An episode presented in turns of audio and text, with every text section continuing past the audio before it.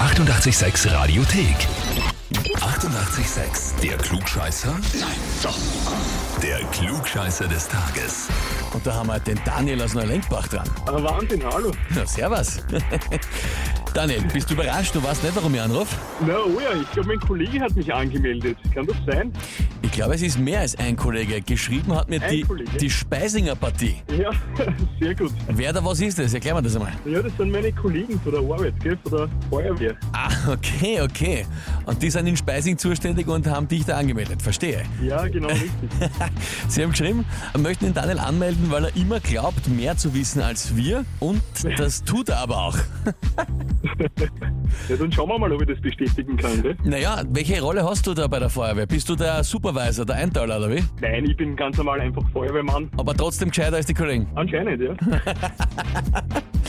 Okay, käme mir aus.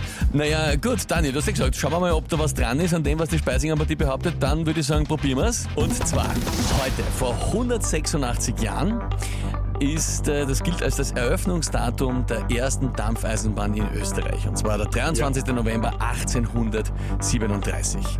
Da sind zum ersten Mal auch geladene Gäste auf der frisch gebauten Eisenbahnstrecke mitgefahren. Die Frage ist jetzt, was war diese Strecke? Antwort A. Strecke zwischen Floridsdorf und Deutschwagram. Antwort B. Zwischen Meidling und Laxenburg. Oder Antwort C. Zwischen Hallstatt und Bad Ischl. Boah, Eisenbahn, sehr schwierig, ja, muss ich echt sagen. Ich glaube, es ist zwischen Meidling und Laxenburg. Mhm.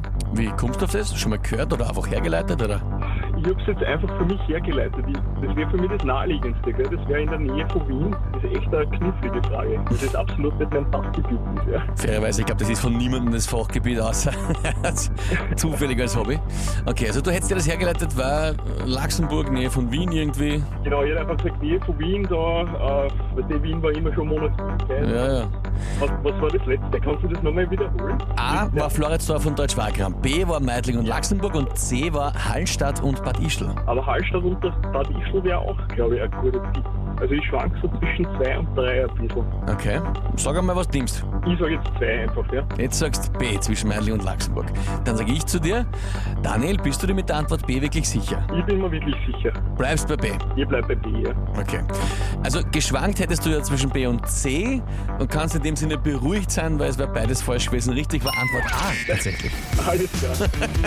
Ja, Floridsdorf damals noch eigene Gemeinde, noch kein Teil Wiens, Deutschwagram ja kurz außerhalb Wiens und das war die erste Strecke, die Lokomotive Austria führte acht Wagen an und es waren unter anderem der Erzherzog Karl sein- und seine Kinder Wilhelm und Maria Carolina mit an Bord. Ah, genau.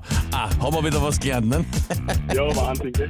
Ah ja, Daniel, also insofern, ich glaube, die Speisinger Partie wird dich vielleicht das ein oder andere Mal damit aufziehen. Kein Problem, mit dem muss ich leben, gell? Ja, ich glaube, du holst das aus. Dann sage ich danke dir fürs Mitspielen, hoffe, es hat Spaß gemacht und natürlich liebe Grüße an alle Kollegen. Super, danke. Alles Liebe, vierte Baba.